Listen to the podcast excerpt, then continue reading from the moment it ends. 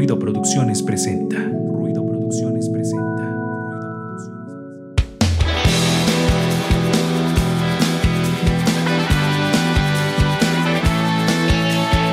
Esto es Ruido de Fondo, un espacio para compartir, difundir e intercambiar música e ideas.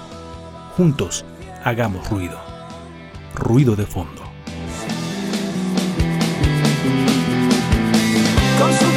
your spoon.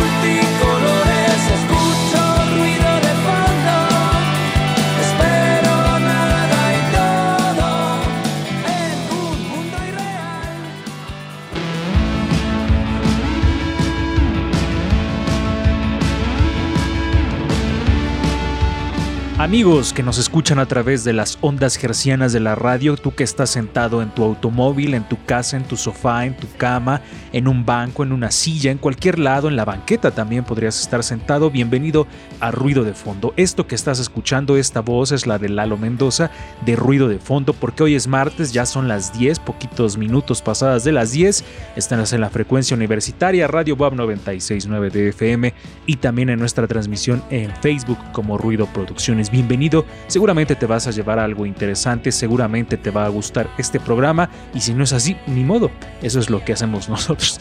Eh, bienvenidos a todos los que nos están escuchando, le mandamos un saludo al buen Darío Montiel allá en los controles, como siempre haciendo posible este programa como cada semana y también ya están por aquí los demás pertenecientes a este proyecto llamado Ruido de Fondo. Saludamos en primer lugar a Angie Rocker, ¿cómo estás? Hola amigos de Ruido de Fondo, pues un gusto estar con todos ustedes una semana más. Espero que se lo estén pasando muy bien, que ya estén comiendo hojaldras este, y preparando su ofrenda. Recuerden que nos pueden seguir en redes sociales, estamos como Ruido Producciones en Facebook y en Instagram y en Twitter nos siguen como Ruido Pro 1. Saludos amigos. Ahí está Angie con su saludo de esta noche y ya está por aquí también para saludarnos Recendis. ¿Qué tal? Muy buenas noches. Un gusto estar otra vez con ustedes. A mí me gustan las hojaldras tradicionales, no esas hojaldras que azúcar y como las manteconchas o como se llamaban esas cosas. Eh, es una de mis épocas favoritas del año y sí, ya están vendiendo las, las hojaldras, así que eh, pues ojalá estén comiendo con este frío que ya se empieza a sentir. Y vamos a tener un programa muy interesante, ya también propio de los días de, de muerto. Y, van a ver qué, qué, qué preparamos para ustedes. Exactamente, más a ratito estaremos platicando con Mónica Tobar, que es directora de la compañía de teatro Cuentos para no dormir, Teatro Freak, una propuesta de terror teatral bastante interesante. No se pueden perder esta entrevista porque vamos a estar hablando justo un poco del terror, del horror y evidentemente del proyecto que ella maneja. Así que vámonos con esto que es ruido de fondo, con la primera parte, la retrospectiva. Hoy una retrospectiva bastante melancólica con un personaje que me gusta mucho. Vamos a escuchar esta eh, historia de Elliot Smith.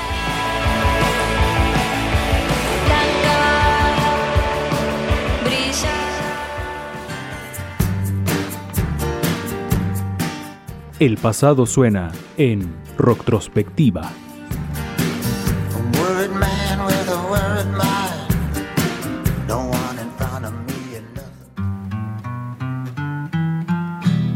Un grito desgarrador se escuchó en la cocina del apartamento. Terminó sus días con un cuchillo en el corazón. No fue un acto fortuito. Fue la conclusión de muchos años de oscuridad, de sufrimiento, de dolor. Había dicho que se quitaría la vida, pero nadie tenía la certeza de cuándo. Ese día llegó. Going out sleepwalking Where mute memories start talking Elliot Smith fue un compositor norteamericano, guitarrista y cantante, poseedor de una melancólica y dulce voz. Sus canciones estilo folk, herederas del sonido, entre otros de Dylan y Cat Stevens, dejan un halo de tristeza en el ambiente. Es casi inevitable no dejarse ir en una atmósfera nostálgica cuando suenan sus composiciones.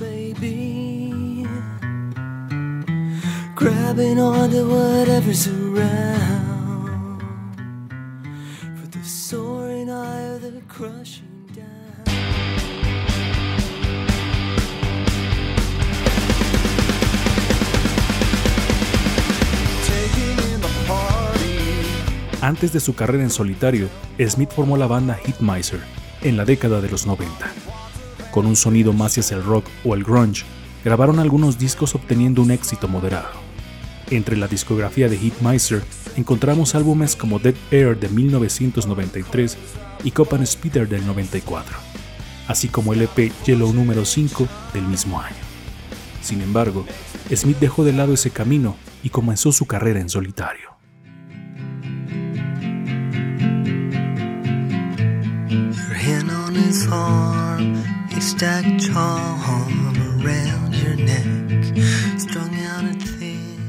Aunque Elliot no se consideraba una persona depresiva, su vida y sus emociones giraban en un ambiente de desesperanza, y esto se percibe en muchas de sus composiciones, las cuales hablan sobre la tristeza, el dolor, la dependencia, entre otros temas.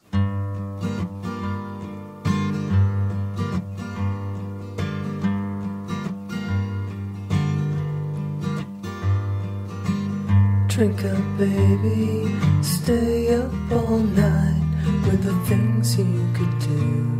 You won't, but you might. The potential. Su talento es innegable y captó la atención de distintos sellos discográficos como Cavity Records y Kill Rockstars, que de inmediato reconocieron al enorme artista que llegaba a sus puertas. now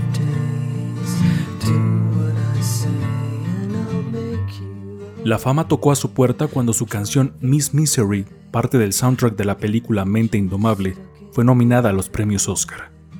A pesar del ascenso de su carrera y la popularidad que iba ganando, Elliot siempre vivía ensimismado. Sus problemas con las drogas hicieron que fuera cayendo en una espiral más y más profunda. Y aunque luchó por salir adelante, la luz dentro de él se apagaba poco a poco. Through the day with some help from Johnny Walker Red. Roman Candle, Figure, From a Basement on the Hill y New Moon son algunos de los títulos de los discos que dejó como legado Elliot Smith. Una trágica existencia terminó de una trágica forma. Los reportes forenses y policiales indican que fue suicidio.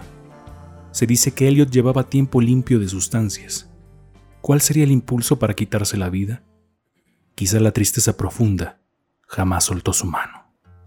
I'm in love with the world through the eyes of a girl. La retrospectiva en ruido de fondo. Ahí estaban escuchando la retrospectiva de Elliot Smith, Angie, un pues una historia triste, un gran artista y que es el ejemplo de, de- de- de que muchas veces las personas a veces están sumidas en algún periodo un poco difícil y termina pues desgraciadamente en una historia trágica. Sí, pues lamentablemente eh, no es este, no son pocos los artistas que han atravesado por esta situación eh, que acaba de forma trágica. Y de hecho alguna vez este eh, estaba leyendo, por ejemplo, que eh, pues sí es muy común en los músicos eh, y artistas en general tener como este tipo de situaciones. Eh, entonces, pues sí, eh, si tienen alguna, están atravesando por un momento difícil, pues busquen ayuda psicológica, siempre hay opciones. Exactamente. Y este ahí, salu- ahí saludamos a. Bueno, escuchábamos al buen Banks, el perrito de Angie. Me gusta cuando los perritos interrumpen las transmisiones porque es chido, porque me gustan los perritos. Entonces le mandamos saludos. Una, un artista muy melancólico que. eh, Salvo su parte, como lo escucharon en la retrospectiva donde hacía rock, una, la, mayor parte de sus discos fueron muy melancólicos, Resendiz. Melancólicos, tristes, nostálgicos, esta- estos artistas que mm, tienen que llegar a esos niveles ¿no? de, dolor para que nos dejen este legado tan grande. Eh, um, yo creo que en algún momento de la vida todos nos hemos sentido así.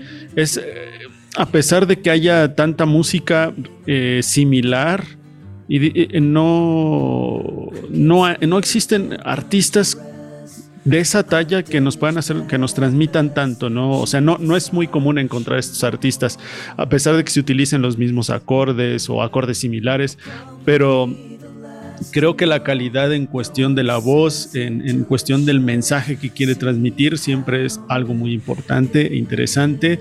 Y sí, totalmente las emociones son eh, muy, muy a flor de piel.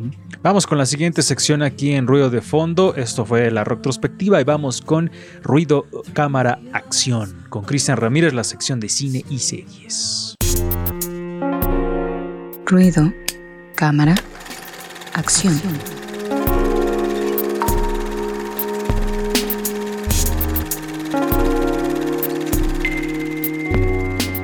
Ya estamos aquí en la sección de Ruido, Cámara, Acción con el buen Cristian Ramírez para hablar de cine y series. ¿Qué onda, Cristian? ¿Cómo estás? ¿Qué tal te ha tratado el día de hoy? Hoy ya no estás adolorido por la vacuna, ¿verdad?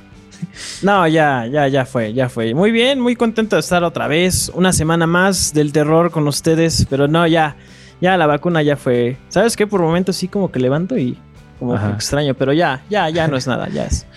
Un gusto, un gusto estar con ustedes. Perfecto. Hoy nos traes dos opciones, una serie y sí, una serie y una película. Entonces seguimos con el octubre de terror que ya está a punto de acabarse octubre, pero bueno, todavía estamos en, algunos días que faltan para seguir viendo películas de terror, que es lo que más nos gusta.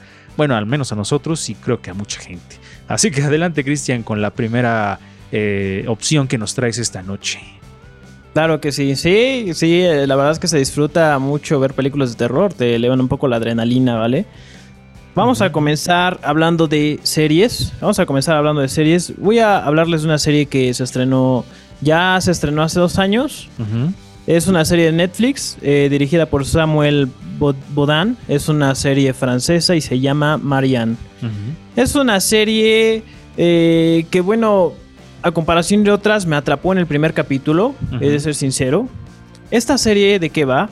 Es la serie en la que conocemos a Emma, una chica que es una, una, escritosa, una, ah, una escritora muy famosa, muy famosa, muy aclamada, francesa, que escribe terror es que, y que tiene particularmente un libro de terror bastante, bastante exitoso. Pero ¿qué es lo que pasa con ella? ¿Qué es lo que pasa con ella? Eh, resulta que en cierto momento de su vida exitosa le comienzan a pasar cosas extrañas. Ok. Y comienza a tener encuentros con pesadillas del pasado y un día, un día en una firma de autógrafos llegan y le, y le dan le llegan y le dan un diente en una bolsa que pareciera de carne, como lo que describen sus libros. Así súper extraño, súper extraño. Y al siguiente día una chica se ahorca frente a ella. Changos. Estas, estas, estas cuestiones Ajá. La ven obligada a regresar a su pueblo natal del que había huido hace muchos años. Mientras más nos vamos adentrando a la historia y ella viaja a su pueblo, comenzamos a ver que las pesadillas de las que habla en su libro comienzan a hacerse reales. Por lo menos eso en un comienzo, pero después, mientras más, más conocemos su historia, nos damos cuenta de que tal vez las pesadillas tenían un principio mm, antes de que escribiera el libro. Ok. Es una historia bastante, bastante interesante. eh, está en francés. Y bueno, a mí me atrapó, me atrapó bastante rápido el primer capítulo a comparación de otras. Um, tiene sus puntos buenos, sus puntos buenos y sus puntos también un poquito así como blandos. Como que a, a mí, por ejemplo, no me gusta que combinen un poquito la comedia con el terror. Como que me parece una cosa muy seria y que le metan comedia como que no va para mí, ¿no? Pero puede a quien le guste, ¿no? Esos son los puntitos blandos. Lo que sí es que cuando son los momentos de suspenso te mantiene bastante cercano a la pantalla, estás esperando para ver qué pasa. Hay es- escenas de suspenso largas que son las que más te cautivan y cuando llega ese boom de energía te sorprende. Eh, vamos a ver actuaciones de Victoria Dubois, eh, Lucille Boyenat principalmente. Eh, Marianne se llama la serie. Espero que la vean, está en Netflix y ustedes me dicen a ver qué tal. Oye, creo que resalta chido esta parte de que, sean que sea francesa, ¿no? Porque regularmente tendemos a ver un poco eh, producciones hollywoodenses, eh, eh, producciones en inglés. Entonces, de pronto ver una serie en otro idioma de terror, pues es como refrescante, ¿no? Sí, como dices, estamos muy habituados como a este tipo de terror, este, más o asiático o estadounidense. Ah, sí, Eh, cierto. pero bueno, a mí también eh, me llamó la atención. Este, la voy a ver porque yo no había escuchado de esa serie. Tal vez este me hace falta ver más recomendaciones. pero pues acá tenemos a Cristian. Por eso, está, por eso está esta sección, para que conozcamos más. Y Banks opina que sí, que la veas. Dice que está por ahí gritando que sí. Y la segunda, digo, no sé si vaya a agregar algo más, Cristian, pero la siguiente que sigue Resendis creo que es una de las, de, de las películas más chidas que hay en cuanto a terror y asesinos y cosas así. Pero no sé si vaya a agregar algo más, Cristian. Ah, nada, es- eso, ese punto que agregó este Angie es muy, muy importante. El tipo de terror que vemos, al ser una, una producción francesa, eh, sí se nota diferente. Sí, es, sí tiene esos matices diferentes al terror de Hollywood. Es, sí, es, es algo que yo noté, por ejemplo. Por eso la mención de que es francesa. Perfecto. Pero, sin nada más que decir sobre ello, Resendiz, ¿gustarías agregar algo más? No, ¿cuántos, ¿Cuántas temporadas son? Solo tiene una temporada y me parece que son ocho capítulos. Perfecto, son de las series que me gustan, de esas que son concisas, directas y a lo que van. Muy Exacto. bien. Va. A ver la siguiente, la siguiente. Perfecto, bueno. eh, la siguiente recomendación entra como cine aleatorio porque es una película vieja, pero ¿qué creen? Esta película, por lo menos aquí, y por lo menos en lo que vi aquí en Puebla, eh, como se está cumpliendo su aniversario, se va a estrenar otra vez, bueno, no se va a estrenar, sino que se va a proyectar otra vez en cine, en Cinépolis específicamente, para que compren sus boletos por si quieren ir a verla. El 28 de octubre se va a proyectar de nuevo. Ok. Ah, Este qué mes, triste. este mes. Así que. Qué triste que le llames película vieja. Si yo la vi en su momento, cuando se estrenó.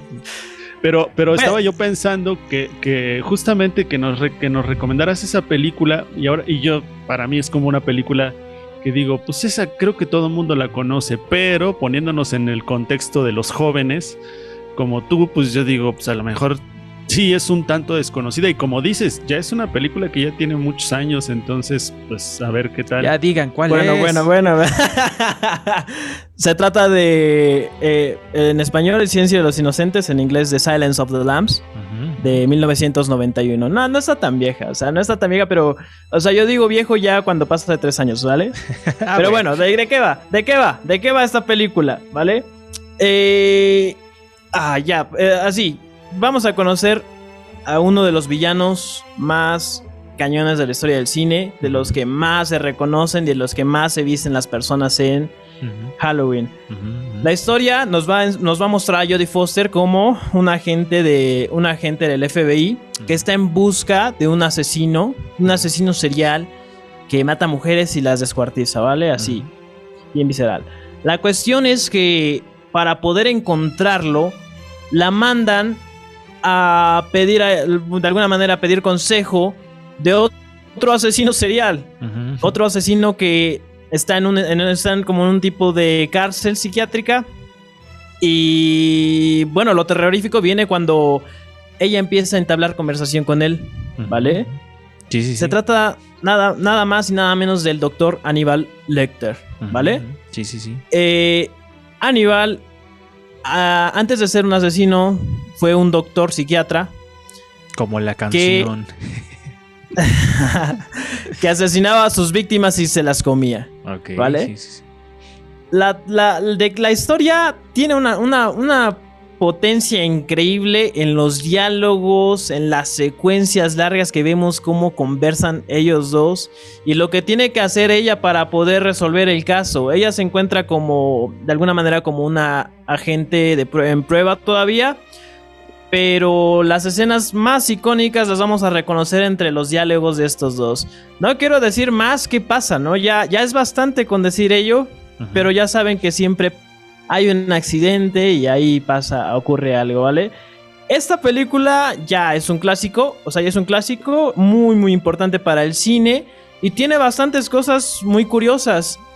Tiene, tiene las cinco, se llevó cinco de las siete nominaciones que le hicieron en el Oscar.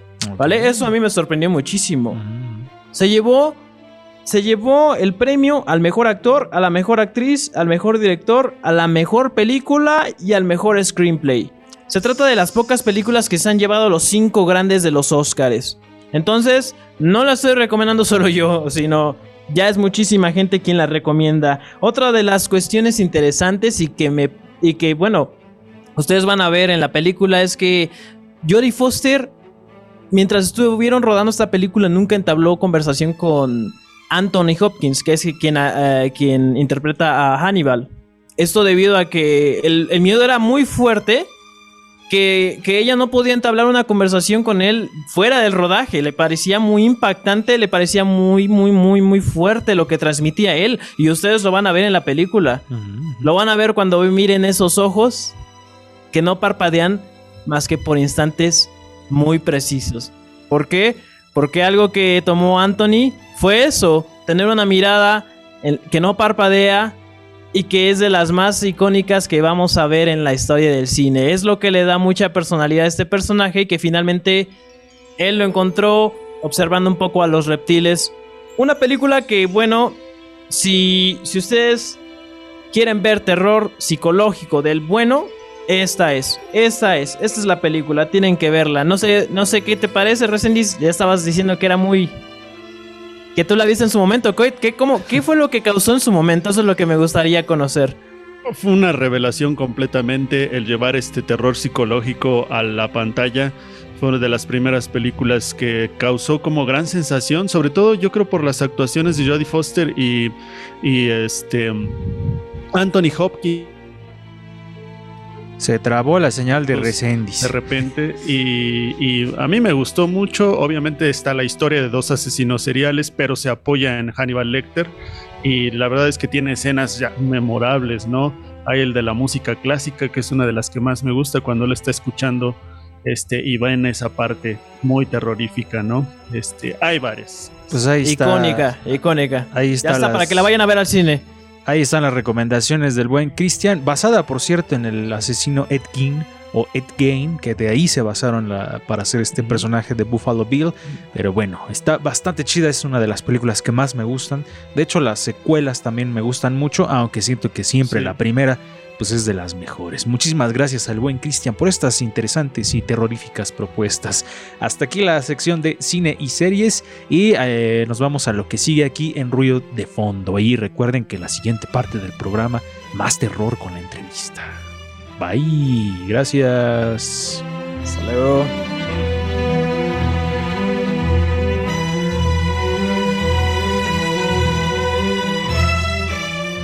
Ahí estaban escuchando estas propuestas bastante interesantes, Angie, siguiendo con la cuestión del terror Angie Resendiz, que todos creo que aquí somos fanáticos del cine de terror, y bueno, más propuestas que nos compartió el buen Cristian. Y vamos con la siguiente parte de Ruido de Fondo. Angie, ¿de qué nos vas a hablar hoy en Mujeres en Frecuencia? Bueno, pues en esta ocasión en Mujeres en Frecuencia vamos a escuchar algo acerca de la ley Olimpia, esta ley donde eh, pues ya se penaliza la violencia digital, que puede ser compartir fotos y videos sin el consentimiento de la otra persona. Entonces vamos a escuchar Mujeres en Frecuencia. Mujeres en Frecuencia. La mayoría de nosotros hemos escuchado la frase send nudes o pasa el pack. A veces se toma a broma, sin embargo, se cuentan por cientos o miles las historias de personas de quienes se han filtrado sin su consentimiento fotos o videos de contenido sexual. La difusión de este material vulnera la dignidad e integridad de las personas y causa un daño psicológico, económico y sexual en su ámbito público y privado. Lamentablemente, en algunos casos, las víctimas de este tipo de delitos han decidido terminar con su vida debido al trauma por el constante acoso, burlas y amenazas de las que son objeto. Este tipo de violencia sexual que se presenta de forma digital se conoce como ciberviolencia y actualmente en México ya está considerada en el Código Penal. La conocida como Ley Olimpia es un conjunto de reformas legislativas que sancionan los delitos que violan la intimidad sexual de las personas a través de medios digitales. Las acciones que se sancionan son videograbar, audiograbar, fotografiar o elaborar videos reales o simulados de contenido sexual íntimo de una persona sin su consentimiento o mediante engaño. También es un delito exponer, distribuir, difundir, exhibir, reproducir, transmitir, comercializar, ofertar, intercambiar y compartir imágenes, audios o videos de contenido sexual íntimo de una persona a sabiendas de que no existe un consentimiento mediante materiales impresos, correo electrónico, mensajes telefónicos, redes sociales o cualquier medio tecnológico. Esta ley se aplica en 28 entidades del país y contemplan sanciones de 3 a 6 años de prisión y el pago de 500 a 1000 veces la unidad de medida y actualización, o UMA.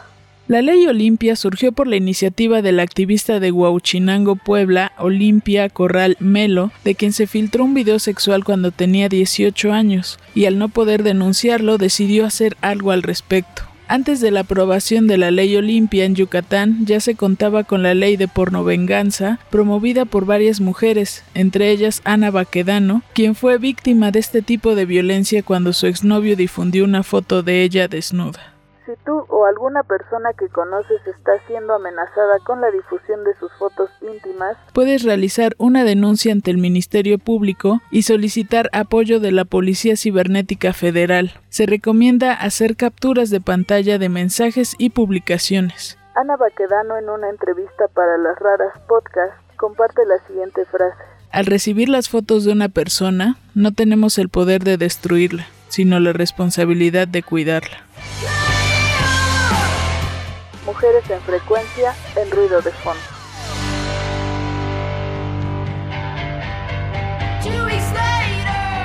Ya regresamos amigos, esto fue Mujeres en Frecuencia. Recuerden escuchar estas cápsulas en el Spotify de Ruido de Fondo FM, así nos encuentran.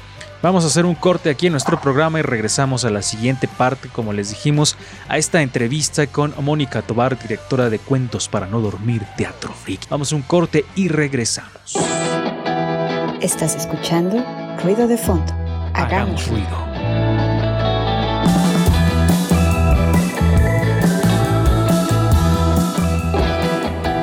Estás escuchando Ruido de Fondo. Hagamos ruido.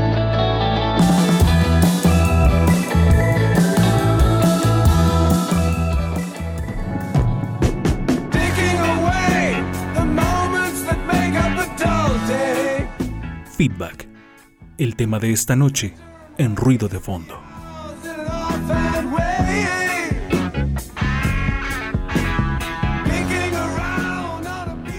Amigos de Ruido de Fondo, ya estamos en el feedback, la sección de, tema de esta noche y como les avanzamos, bueno, como les dijimos en los avances del programa de esta noche, hoy tenemos invitada especial, hoy está con nosotros Mónica Tobar, directora de Cuentos para no dormir Teatro Freak, ya la están viendo ahí en su pantalla, para nosotros es un gusto platicar con ella, ya en otras ocasiones, hace ya pues algunos años que nos, que nos visitó allá en la cabina de Radio hoy a distancia, pero pues hoy para platicar también de su carrera, pero un poco estas cuestiones como hemos estado con las recomendaciones de cine y series en cuestiones de terror, pues hoy para seguir con esta onda del terror, pero ahora en la cuestión teatral. Así que, hola Mónica, ¿cómo estás? Un gusto que estés por acá con nosotros. Hola Lalo, hola Angie, hola Fer, hola a todos eh, los ruidofonderos, eh, nuevamente por aquí, eh, saludándonos como bien mencionabas después de un, de un ratito eh, para platicar del terror y otras cuestiones más eh, relacionadas. pues. Y justo cuando está saliendo esto, pues ya eh, está a punto de llegar el Halloween y es una de las fechas que en lo particular a mí me gusta mucho y creo que hablo también a nombre de Resendis y de Angie. Lo que es el Halloween y el Día de Muertos es una de las fechas que nos gusta mucho. Entonces supongo que a ti también te gusta esta cuestión, digo, por algo, eh, eres directora de esta compañía de teatro que hace adaptaciones de cuentos de terror, pero para iniciar un poco la conversación, eh, yo te quiero preguntar para ti qué, qué representa el horror, qué es el horror, el terror, o si hay alguna diferencia entre estos dos términos, porque a veces los ut- utilizamos indiscriminadamente, pero bueno, para alguien que se dedica a este tipo de cuestiones, para ti, ¿tú cómo concibes el horror y el terror? Es, es una pregunta un poquito compleja. Me quieres poner en aprietos, ¿verdad? No, no, no. No, Bien, este sí creo que hay a veces una confusión entre el terror y el horror. Para mí eh, la diferencia entre ambos géneros radica en que eh, el terror eh, puede enfocarse a una cuestión un poquito más comercial. Eh, es decir, eh, vaya, películas de terror, porque así lo dice, se llama, es una película de terror. Eh, nunca escu- has escuchado una película de horror. Este, y, y, sin embargo, en el género literario, en lo que a, a literatura sí se, re- se refiere, sí se, eh, se, se menciona literatura de horror como género. Oh, Creo que, que hay esa pequeña diferencia y el, el terror puede ser más efectista, prestarse pues a grandes, eh, a la gran industria, este, a, a generar como pues más atmósferas y con el horror puedes jugar eh, de muchas maneras, eh, de la recreación de atmósferas en el imaginario colectivo sin necesidad de eh, hacer uso de tanta parafernalia. Claro, sí, es, importante y es eh, ju- justamente interesante ir como aclarando estos términos, eh, digo, de alguien que se dedica a este tipo de cuestiones artísticas. Y siempre les decía, ¿no? Utilizamos los términos indiscriminadamente, pero es bueno ir haciendo una diferenciación. No sé, Angie Resendiz, eh, alguien que tenga una pregunta para, para esta conversación. Sí, este. mm, Quisiera preguntar. En, tu caso, ¿ya has tenido alguna experiencia paranormal o de, terror o de horror? Eh, eso siempre me ha llamado la atención, digo, como directora, como actriz, eh, pues obviamente te caracterizas, ¿no? Eh, te transformas prácticamente en un ente viviente según el personaje, pero ¿en la vida real te ha pasado algo? En la vida real, pues creo que siempre pasan cosas. Siempre. siempre pasan cosas este, de terror, eh, incluso eh, no necesariamente paranormales, eh, pero, pero no por ello dejan de ser de horror o de terror situaciones. Así Sí. que esas cosas siempre pasan. Pero este, en- te refieres específicamente a la, a la cuestión Sobrenatural. ah, sí. Bueno, eh, vaya, eh, ha- han pasado como muchas anécdotas desde eh, de- hace muchos años que trabajan, trabajaba en, en una compañía de, de leyendas eh, urbanas donde pues un compañero eh, pues bueno tomó una decisión o bueno eh, ocurrió un accidente y eh, no es que me haya pasado propiamente a mí, sino que era un amigo muy querido y eh, cuentan que por ahí eh, atrás del callejón de, de- de- del Carolino en psicología, este, pues todavía se le, se le ve eh, en determinado horario con, con el vestuario que llevaba esa noche y yo tengo esta imagen muy, muy marcada. Este, Oh. pero eh, digamos como algo, algo paranormal, no, este, como tal, no, más bien milagros, cuestiones como lindas, por extraño que parezca. Oye, ¿y eres, eres miedosa? O sea, digo, porque he tenido la oportunidad de ver algunas de las producciones y todo esto, estas adaptaciones de cuentos de terror y horror, pero tú eres miedosa, o sea, eres de esas personas que dices, ah, esas cuestiones como de, ¿sí me dan miedo o no? O sea, ya, o ya te acostumbraste de- después de tantas representaciones, de adaptaciones de guiones y todo esto. Le tengo más miedo al ser humano, a los seres humanos que a las, que a las cuestiones paranormales, fantasmas y demás. A mí, a mí lo que me llamaba la atención, y de hecho no lo había yo pensado hasta que lo vi en, en- en una entrevista con una actriz, eh, era esta cuestión de que, bueno, tú haces algún tipo de, pues no sé si llamarlo ritual, pero para desprenderte de los personajes que interpretas, porque pues algunos tienen historias bastante fuertes, ¿no? Y entonces, este, pues tú les estás prestando tu cuerpo para que ellos salgan, bueno, salgan a la vida, digamos, ¿no? Pero tú tienes algún tipo de, de ritual o de forma de cómo te desprendes de ese personaje. Claro, es, muy importante, qué bueno que lo mencionas, Sanji, eh, porque bueno, cuando estudias eh, teatro, pues te enseñan diversas técnicas, este, también según la- la- las escuelas, ¿no? Eh, y demás. Eh, es así que, que- que cada actor, eh, conforme pasan los años, va formando, eh, va tomando un poquito de cada una de ellas y se vuelve una cuestión ah, ecléctica. Es decir, eh, eh, vaya, eh, cada uno de nosotros tiene sus diferentes técnicas, rituales, supersticiones y demás. Yo lo único que hago es, pues bueno, es confiar mucho en, en- en la gente, en la gente buena, claro, en, en el universo, en Dios, en protegerme. ¿Y cómo salgo? Simplemente teniendo muy presente, o sea, no quiero ser pretenciosa ni decirte, no, pues sabes que aquí entro en trance y después es un rollo desprenderme. No, no, no, este, creo que es muy importante tener claro cuál es la técnica con la que trabajas con tu instrumento, porque eh, es eh, tu cuerpo, tus emociones. eh, son tu instrumento para trabajar. Entonces, en ese sentido, si tienes muy claro cómo trabajar tu técnica, lo único que tienes que hacer es, eh, pues vaya, trabajar y, y siempre tratar de generar este, pues buena vibra y buena comunicación con tus compañeros en escena, porque eso siempre se va a ver reflejado. Eh, y también es evidente, es evidente para, para el público cuando hay una conexión entre el elenco y cuando no. Y también, pues bueno, y este, y justo aquí o- está mi protectora. eh, digo, para la gente que nos está escuchando, eh, nada más en radio, ahí tiene a su, a su gatito Mónica. No sé si es gato o gata, ¿cómo se llama? Atenea Ah, es la diosa de la sabiduría y la guerra. Evidentemente hace honor a su nombre. Y un poco junto eh, con lo que dice Angie, estas cuestiones de, de- de las interpretaciones de los distintos papeles que has hecho. Digo, porque para la gente que nos está escuchando en Radio Babin, que nos está viendo en la transmisión de Ruido Producciones, eh, Mónica pues es directora de una compañía de teatro que ya lleva unos años aquí en la ciudad de Puebla y que se dedica a adaptar guiones, ya sea de terror o de otras temáticas también has hecho.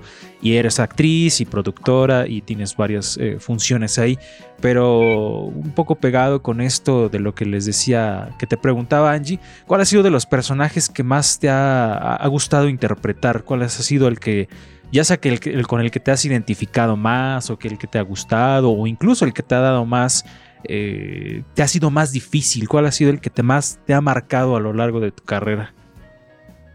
Pues bueno, ha habido muchos. Es este, bueno, sería eh, un tanto eh, pues vaya, egoísta eh, de mi parte eh, encasillarme con uno solo, pero pues ya que me lo estás pidiendo, o sea, en específico, eh, pues creo que es eh, el personaje de En el insomnio, del texto de En el insomnio de Virgilio Piñera, ya que yo misma sufro de, de- en etapas de insomnio. Entonces, este, eh, a veces es un eh, poquito complejo eh, cuando sufres o cuando padeces cierto, bueno, este tipo de cuestiones, en mi caso el insomnio, que lo tienes tan presente y sabes que se te puede desarrollar como una especie de, pues de igual ansiedad, ¿no? Por, por esta cuestión, esta lucha de querer dormir y no poder hacerlo. Eh, y sentir el cuerpo cansado, eh, vaya, que los ojos te pesan, eh, que te duelen las articulaciones, que tu cuerpo orgánicamente ya está demandando ese descanso, pero sin embargo no puedes dormir. O sea, hay algo que pasa que no puedes dormir. Entonces, eh, a mí me ha marcado eh, mucho ese cuento y también este, el texto de, del personaje de Corazón del Actor, eh, que ahora estamos retomando. Es un texto que me encanta, es eh, uno de los primeros textos que, que leí de Poe. Y este, pues vaya, como esta, esta eh, cuestión que más bien eh, se, se tira como a- a- al terror, eh, bueno, al horror psicológico que puede generar en ti como actor, este, serían como de mis personajes favoritos. Y es que el- ese terror psicológico que, maneja, bueno, al menos para señalar este cuento de Edgar Allan Poe del corazón del actor, o sea, lo que da mucho miedo es que son cuestiones de las que uno está muy cerca, ¿no? O sea, no son como del monstruo fantástico que de pronto aparece y cosas así, o el ser extraño, así, sino son personajes humanos con características que en algún momento a lo mejor hasta tenemos y dices, wow, estamos como muy cerca de la locura, Resenis.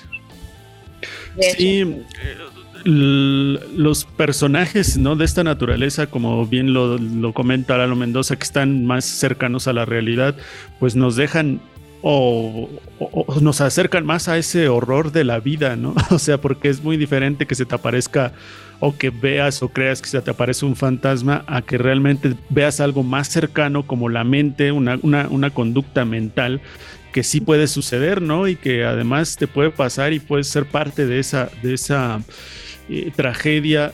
Entonces sí, sí es un poco densa, ¿no? Ese, ese tipo de, de, mm, eh, información. Ahora yo te quiero preguntar, ¿qué, qué actor, qué actor, qué autores te gusta o cuáles de tus preferidos de los de horror, ¿no? Porque está Poe, está este mm, Lovecraft, está este mm, quién más el, el, este mm, se me fue ahorita Piñeiro que, me- que comentabas, ¿no?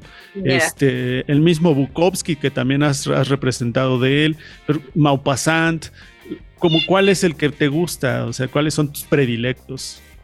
evidentemente Poe. Eh, ¿Por qué? Porque creo que hay eh, autores que te marcan.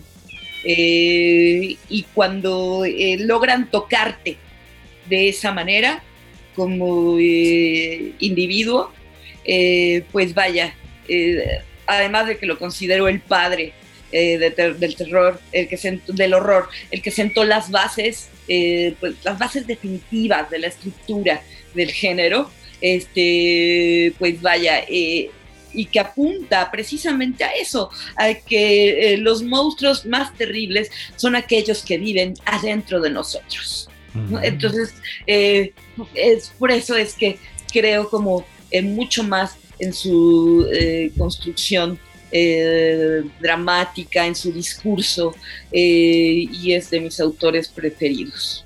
Y bueno, pues ahorita que estamos platicando pues de todos estos autores, pues también cómo fue que surgió esto de cuentos para no dormir, de dónde salió la idea pues de hacer eh, esta pues esta representación. Cuentos para no dormir surge de, de la necesidad precisamente de, pues, eh, bueno, externar eh, mi discurso siempre como, como creador, como creativo. eh, tienes la necesidad de externar tu propio discurso en lo que tú crees, lo que te mueve, lo que te apasiona. Eh, y pues bien, yo desde pequeña era pues, fanática de Poe. Ujú. Eh, empecé como a leer, ya creo que ya lo había comentado, este, pues sus textos pues desde muy, muy pequeña.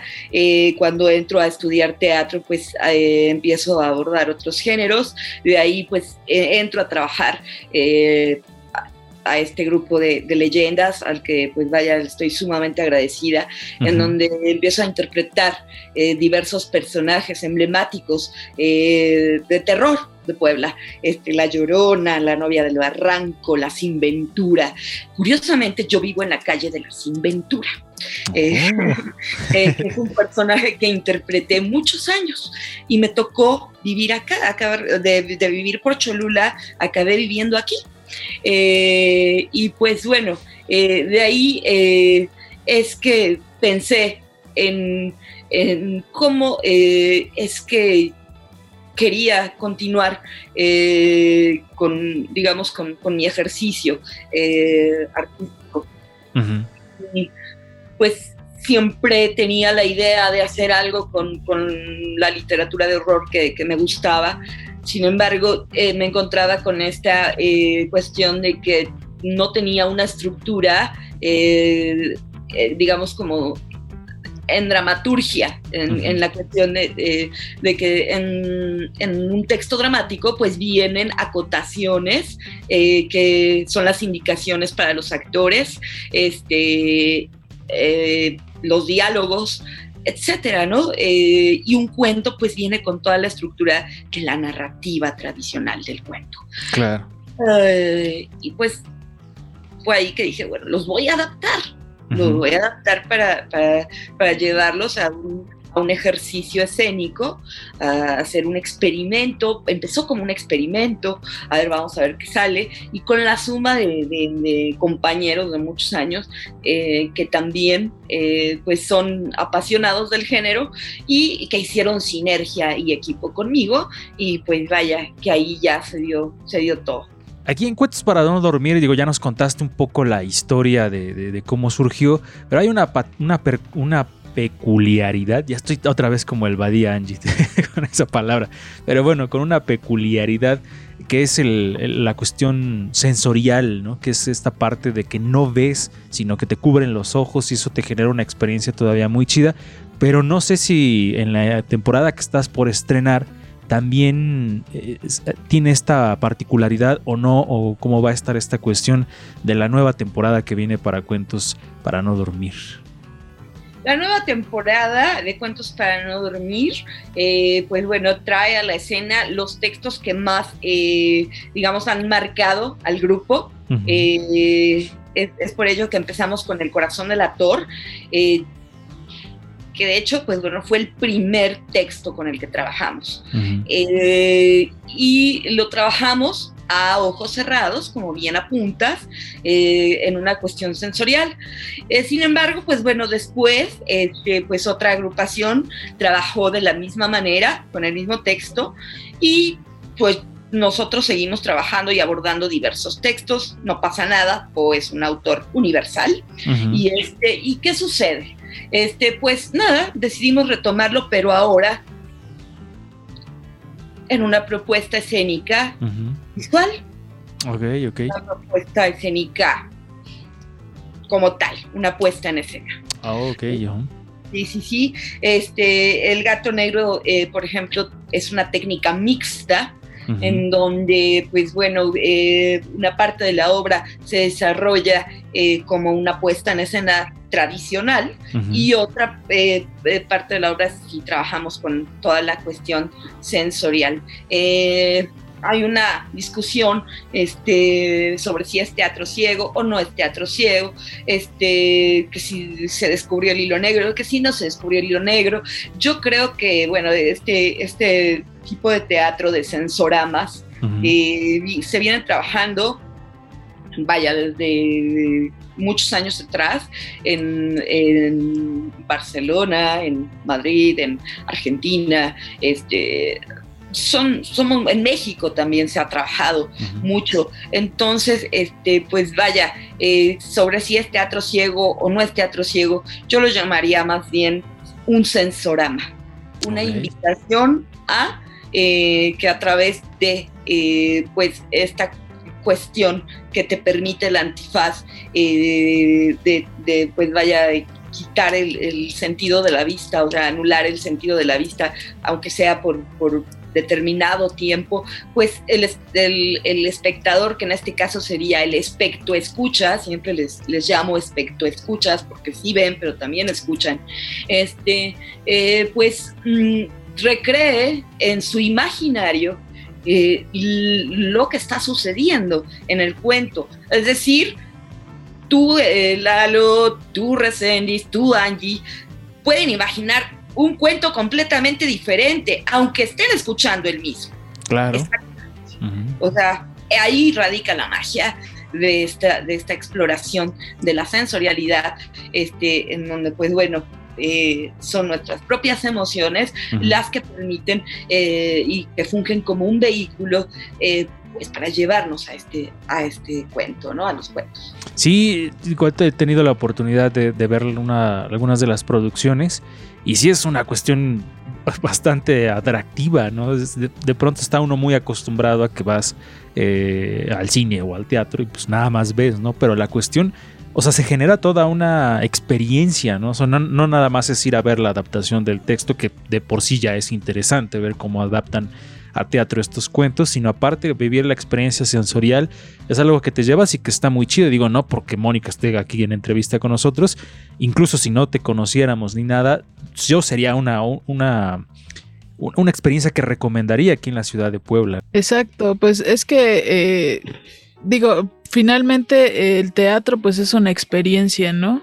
Es una experiencia que donde también tienes que, que involucrarte tú, yo creo, como expect- espectador. Eh, bueno, tú, tú nos podrás decir esa, esa parte, ¿no? Yo, yo siento que sí necesita, ¿no? Como que también el, el espectador se involucre con, con la obra. Claro, sí, sí, sí. Bueno, pues es fundamental, es una comunión en el momento en que tú te subes a un escenario, este, y tú lo sabes, bueno, todos ustedes lo saben porque eh, pues se dedican a eh, actividades artísticas, son artistas. Entonces, es, es fundamental que se dé esa conexión. En, en cuanto tú te subes y conectas con tu, con tu espectador, este, es cuando se da la magia. Ahora sí, platícanos las cuestiones de cómo va a estar esta nueva temporada, eh, de dónde la podemos ver, dónde pueden adquirir boletos y toda esta cuestión. Sí, bueno, vamos a arrancar el 29 de octubre en el lugar donde empezamos, con el cuento en el que empezamos, eh, este, en el breve espacio Puebla. Ok. Eh, a las 5 y a las 7 de la noche. Esto por cuestiones de hacerlo también un poquito en un horario más familiar, este, Ujú. para que nos puedan acompañar chavos, adolescentes, eh, sin problema, este, de que pues ya se hace tarde y demás, ¿no? Es- des- decidimos ahora apostar porque estos nuevos públicos y más después de esta pandemia, este, pues vaya, están ávidos, ávidos de, de- de una, de una propuesta este, artística y de una, de una oferta y qué mejor que, que- que ahora este, pues empezar eh, en este nuevo horario, luego seguimos este, en un espacio nuevo, se llama eh, Somos Uno, eh, Cultura en San Andrés, no, San Pedro Cholula, San. Pedro Cholula. Este, es un lugar padrísimo, yo se los recomiendo mucho, por favor vayan. Este, eh, eh, ahora que, que- que ya se está reaperturando todo, está eh, pues muy cerquita de, de- de- de las pirámides, del cerro, este, del, del- del parque Soria. Este, y vaya, es, es la atmósfera del, del, del jardín, es un espacio abierto, increíble. Este, de verdad, te, te- como artista te da, te da muchas cosas. Yo aplaudo que a pesar este de pues, estos tiempos de- tan complicados que pasamos, este, existan estas, eh, estas eh, puertas este, de resiliencia eh, y de resistencia y de abrir este, nuevos espacios y nuevos foros eh, para los artistas eh, pues poblanos y de toda este pues vaya de toda sin distinción de nacionalidad este y demás Ujú. este pues vaya yo yo yo apoyo y este y nos vamos a trepar a ese barco. Ahí vamos a estar con el gato negro eh, luego eh, eso es para Cholula. El domingo eh, tenemos igual el gato negro en el breve espacio para los poblanos este tan poblanos como como yo. Este, pues bueno, eh, y el primero de noviembre eh, tenemos eh, en 1940, que también es otra, otra de nuestras sedes, este, que, que también nos han abierto muy generosamente el, el espacio durante es un buen tiempo, este, eh, algo llamado Enoch, de un texto de Robert Bloch, eh, y seguimos con la temporada todos los sábados en 1940 en un sistema eh, rotato- eh, rotativo, lo que quiere decir que un fin de semana vas a poder ver un cuento, eh, al siguiente fin de semana vas a, a poder este, pues, ver otro más, al siguiente fin de semana vas a ver otro diferente y al siguiente fin de semana vas a ver otro completamente diferente eh, y esto va a generar pues eh, un movimiento interesante o lo que se pretende es que se genere un movimiento eh, pues, interesante en la rotación de públicos. Ok, ahí estarán viendo las personas que nos están sintonizando a través de la transmisión en Facebook de Ruido Producciones. Ahí estarán viendo el cartel con las fechas por si se les pasa una o por si quieren un poquito más de detalles, pues estarán viendo la información. Pero este digo, también danos el número al que se puede reservar porque pues luego se agota todo bien rápido. Ya quieres ir a ver y no, ya no hay lugares. Entonces, a ver, pásanos el número para que la gente pues vaya haciendo sus reservaciones. Digo, cabe mencionar que pues los espacios cuentan con las medidas de protección adecuadas con estos tiempos que estamos viviendo. Pero bueno, este, para que ustedes alcancen el lugar, pues pásanos el, el número al que pueden comunicarse para hacer su reservación.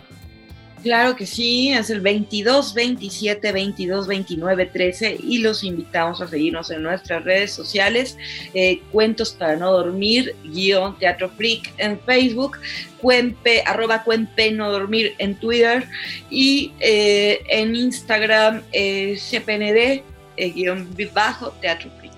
Falta eh, comentarles, el 13 estrenamos en El Insomnio, bueno, retomamos en El Insomnio de Virgilio Piñera, Wow. este, y pues sí, por favor apoyen a, a los artistas independientes que es muy importante comentar que pues tenemos este una vida como todos, muy común y corriente, y esta necesita comer, o si no me va a comer a mí. Vámonos, gracias Mónica, Angie, Recendis, nos vemos el próximo programa. Bye.